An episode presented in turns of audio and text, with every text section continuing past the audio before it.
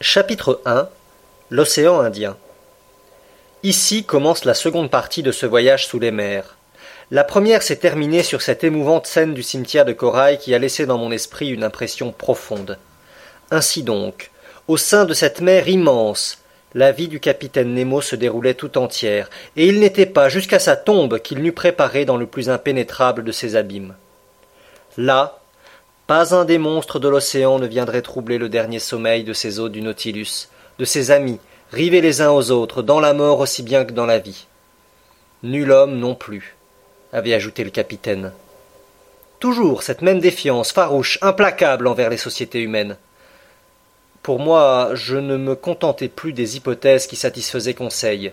Ce digne garçon persistait à ne voir dans le commandant du Nautilus qu'un de ces savants méconnus qui rendent à l'humanité mépris indifférence. C'était encore pour lui un génie incompris qui, dans les déceptions de la terre, avait dû se réfugier dans cet inaccessible milieu où ses instincts s'exerçaient librement. Mais à mon avis, cette hypothèse n'expliquait qu'un des côtés du capitaine Nemo. En effet, le mystère de cette dernière nuit pendant laquelle nous avions été enchaînés dans la prison et le sommeil, la précaution si violemment prise par le capitaine d'arracher de mes yeux la lunette prête à parcourir l'horizon, la blessure mortelle de cet homme due à un choc inexplicable du Nautilus, tout cela me poussait dans une voie naturelle. Non. Le capitaine Nemo ne se contentait pas de fuir les hommes. Son formidable appareil servait non seulement ses instincts de liberté, mais peut-être aussi les intérêts de je ne sais quelle terrible représailles. En ce moment, rien n'est évident pour moi, je n'entrevois encore dans ces ténèbres que des lueurs, et je dois me borner à écrire, pour ainsi dire, sous la dictée des événements. D'ailleurs, rien ne nous lie au capitaine Nemo. Il sait que s'échapper du Nautilus est impossible. Nous ne sommes pas même prisonniers sur parole. Aucun engagement d'honneur ne nous enchaîne. Nous ne sommes que des captifs, que des prisonniers déguisés sous le nom d'hôtes par un semblant de courtoisie. Toutefois, Ned Land n'a pas renoncé à l'espoir de recouvrer sa liberté. Il est certain qu'il profitera de la première occasion que le hasard lui offrira. Je ferai comme lui, sans doute.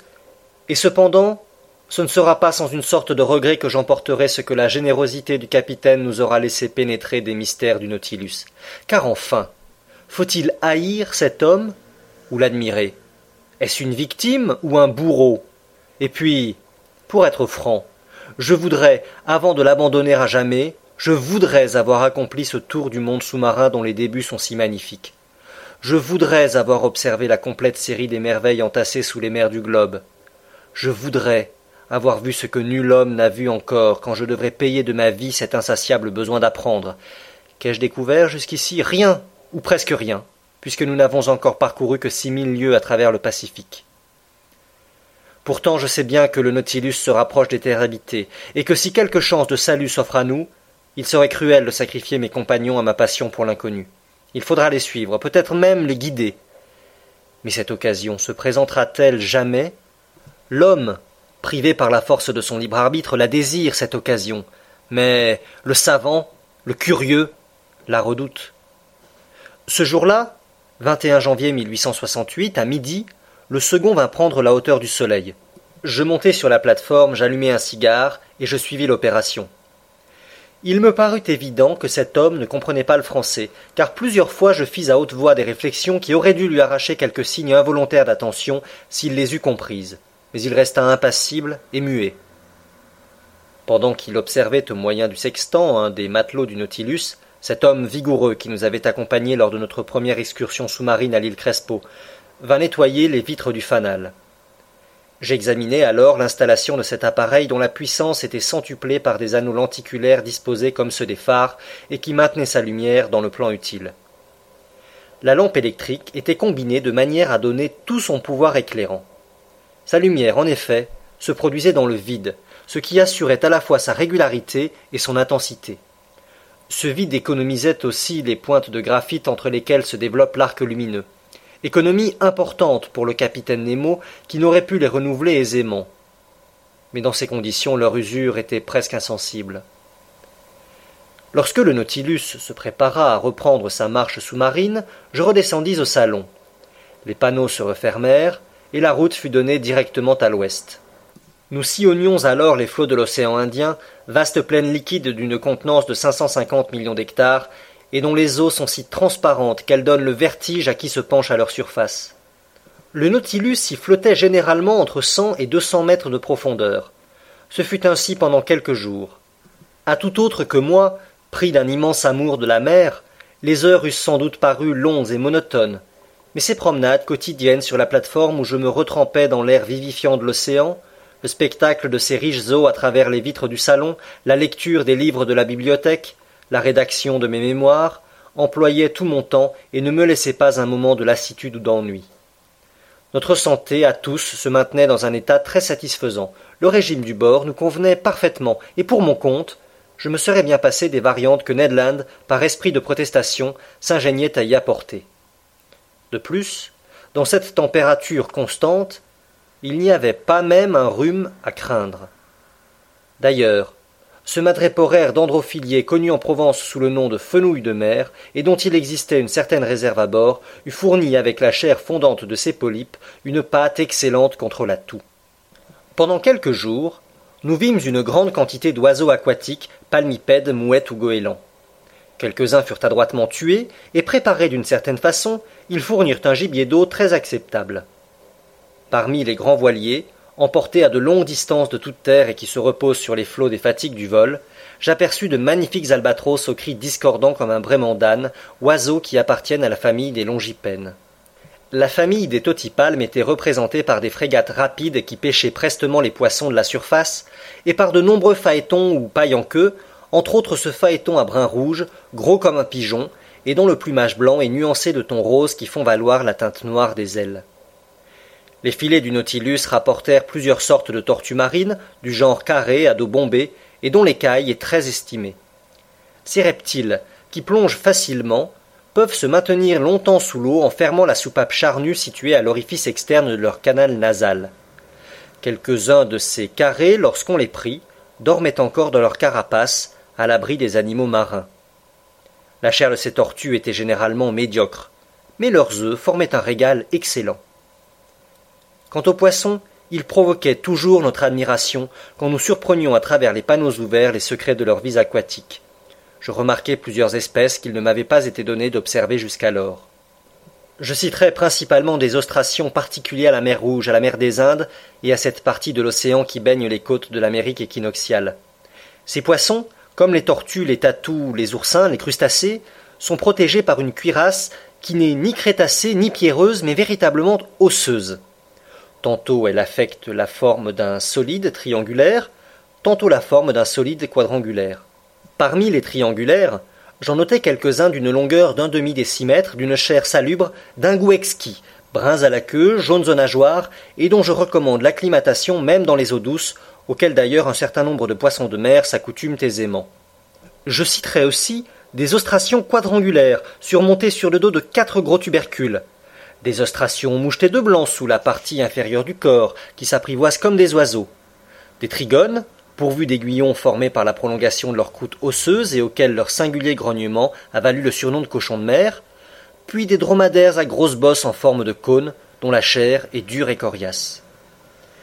Je relève encore sur les notes quotidiennes tenues par maître Conseil certains poissons du genre tétrodon, particuliers à ces mers, des spanglériens au dos rouge, à la poitrine blanche, qui se distinguent par trois rangées longitudinales de filaments, et des électriques longs de sept pouces, parés des plus vives couleurs. Puis, comme échantillons d'autres genres, des ovoïdes semblables à un œuf d'un brun noir, sillonnés de bandelettes blanches et dépourvus de queue. Des diodons, véritable porc-épic de la mer muni d'aiguillons et pouvant se gonfler de manière à former une pelote hérissée de dards, des hippocampes communs à tous les océans, des pégases volants à museau allongé auxquels leur nageoire pectorale, très étendue et disposée en forme d'aile, permettent sinon de voler, du moins de s'élancer dans les airs, des pigeons spatulés, dont la queue est couverte de nombreux anneaux écailleux, des macroniates à longue mâchoire, excellents poissons longs de vingt-cinq centimètres et brillant des plus agréables couleurs, des calliomores livides dont la tête est rugueuse, des myriades de blandis sauteurs rayés de noir aux longues nageoires pectorales, glissant à la surface des eaux avec une prodigieuse vélocité, de délicieux vélifères qui peuvent tisser leurs nageoires comme autant de voiles déployées au courant favorable, des curtes splendides auxquelles la nature a prodigué le jaune, le bleu céleste, l'argent et l'or, des trichoptères dont les ailes sont formées de filaments, des côtes toujours maculés de limon, qui produisent un certain bruissement, des trigles, dont le foie est considéré comme poison, des baudians, qui portent sur leurs yeux une œillère mobile, enfin, des soufflets, au museau long et tubuleux, véritables gobe-mouches de l'océan, armés d'un fusil, que n'ont prévu ni les chassepots, ni les Remington, et qui tuent les insectes en les frappant d'une simple goutte d'eau. Dans le 89e genre des poissons classés par la CEPED, qui appartient à la seconde sous-classe des osseux, caractérisé par un opercule et une membrane bronchiale, je remarquai la scorpène, dont la tête est garnie d'aiguillons et qui ne possède qu'une seule nageoire dorsale. Ces animaux sont revêtus ou privés de petites écailles suivant le sous-genre auquel ils appartiennent. Le second sous-genre nous donna des échantillons de didactyles longs de trois à quatre décimètres, rayés de jaune, mais dont la tête est d'un aspect fantastique. Quant au premier sous-genre, il fournit plusieurs spécimens de ce poisson bizarre, justement surnommé crapaud de mer. Poisson à tête grande, tantôt creusé de sinus profonds, tantôt boursouflé de protubérances, hérissé d'aiguillons et parsemé de tubercules, il porte des cornes irrégulières et hideuses. Son corps et sa queue sont garnis de callosités, ses piquants font des blessures dangereuses, il est répugnant et horrible. Du 21 au 23 janvier, le Nautilus marcha à raison de 250 lieues par 24 heures, soit 550 000, ou 22 000 à l'heure. Si nous reconnaissions au passage les diverses variétés de poissons, c'est que ceux-ci, attirés par l'éclat électrique, cherchaient à nous accompagner. La plupart, distancés par cette vitesse, restaient bientôt en arrière. Quelques-uns, cependant, parvenaient à se maintenir pendant un certain temps dans les eaux du Nautilus. Le 24, au matin, par 12 degrés 5 minutes de latitude sud et 94 degrés 33 minutes de longitude, nous eûmes connaissance de l'île Killing, soulèvement madréporique planté de magnifiques cocos et qui fut visité par M. Darwin et le capitaine Fitzroy. Le Nautilus prolongea à peu de distance les accords de cette île déserte. Ses dragues rapportèrent de nombreux échantillons de polypes et d'échinodermes et des tests curieux de l'embranchement des mollusques. Quelques précieux produits de l'espèce des dauphinules accrurent les trésors du capitaine Nemo, auxquels je joignis une astrée ponctifère, sorte de polypier parasite souvent fixé sur une coquille. Bientôt, l'île Killing disparut sous l'horizon, et la route fut donnée au nord-ouest vers la pointe de la péninsule indienne.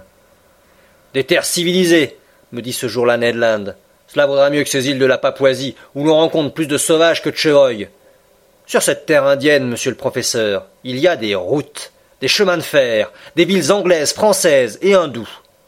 On ne ferait pas cinq mille sans y rencontrer un compatriote, hein? Est-ce que le moment n'est pas venu de brûler la politesse au capitaine Nemo? Non, Ned, non, répondis-je d'un ton très déterminé. Laissons courir, comme vous dites, vous autres marins. Le Nautilus se rapproche des continents habités. Il revient vers l'Europe. Qu'il nous y conduise. Une fois arrivés dans nos mers, nous verrons ce que la prudence nous conseillera de tenter. D'ailleurs, je ne suppose pas que le capitaine Nemo nous permette d'aller chasser sur les côtes de Malabar ou de Coromandel, comme dans les forêts de la Nouvelle-Guinée. Eh bien, monsieur, ne peut-on se passer de sa permission?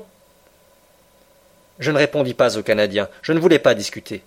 Au fond, j'avais à cœur d'épuiser jusqu'au bout les hasards de la destinée qui m'avait jeté à bord du Nautilus. À partir de l'île Killing, notre marche se ralentit généralement. Elle fut aussi plus capricieuse, et nous entraîna souvent à de grandes profondeurs. On fit plusieurs fois usage des plans inclinés que des leviers intérieurs pouvaient placer obliquement à la ligne de flottaison. Nous allâmes ainsi jusqu'à deux ou trois kilomètres, mais sans avoir jamais vérifié les grands fonds de cette mer indienne que les sondes de treize mille mètres n'ont pas pu atteindre. Quant à la température des basses couches, le thermomètre indiqua toujours invariablement quatre degrés au-dessus de zéro. J'observais seulement que dans les nappes supérieures, l'eau était toujours plus froide sur les hauts fonds qu'en pleine mer. Le 25 janvier, l'océan étant absolument désert, le Nautilus passa la journée à sa surface, battant les flots de sa puissante hélice et les faisant rejaillir à une grande hauteur. Comment, dans ces conditions, ne l'eût-on pas pris pour un cétacé gigantesque? Je passai les trois quarts de cette journée sur la plateforme. Je regardais la mer rien à l'horizon. Si ce n'est vers quatre heures du soir, un long steamer qui courait dans l'ouest à contrebord. Sa mâture fut visible un instant, mais il ne pouvait apercevoir le Nautilus trop ras sur l'eau. Je pensais que ce bateau à vapeur appartenait à la ligne péninsulaire et orientale qui fait le service de l'île de Ceylan à Sydney en touchant à la pointe du roi George et à Melbourne.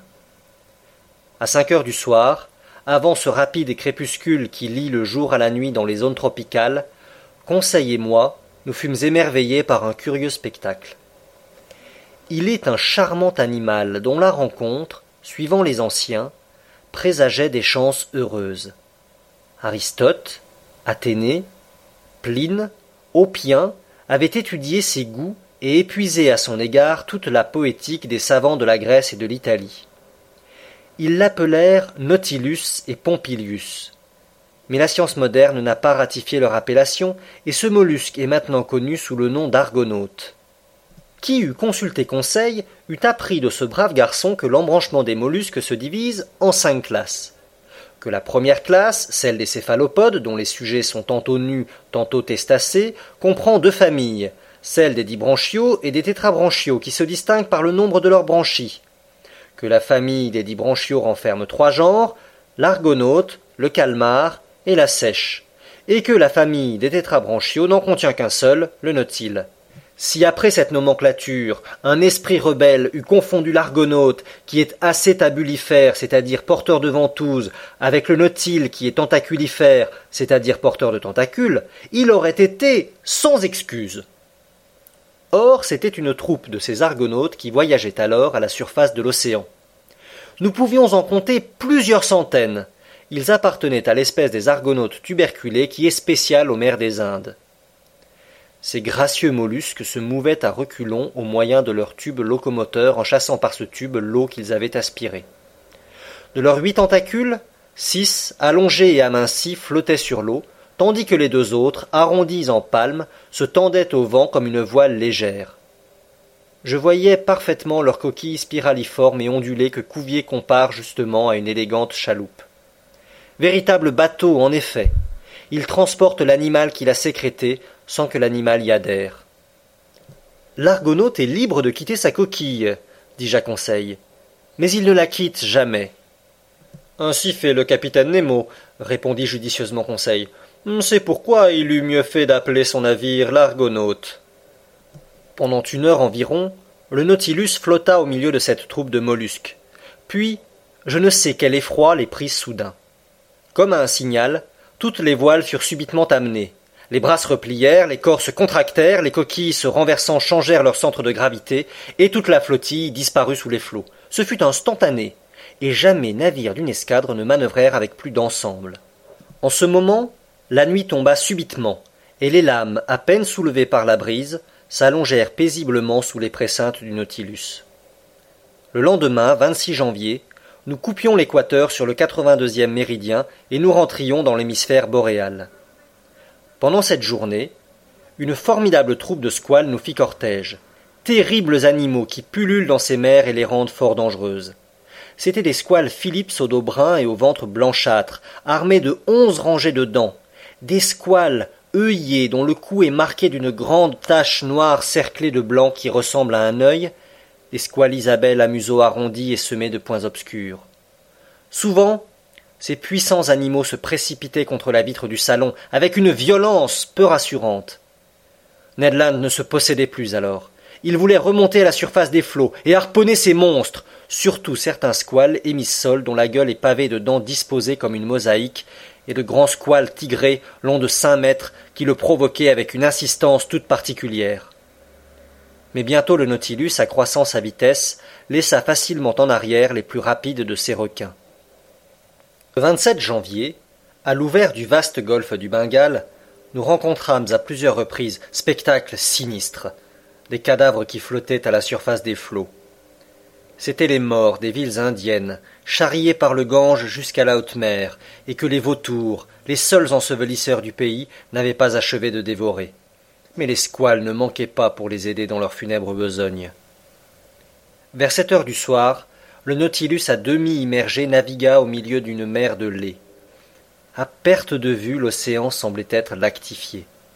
Était-ce l'effet des rayons lunaires? Non, car la lune, ayant deux jours à peine, était encore perdue au-dessous de l'horizon dans les rayons du soleil.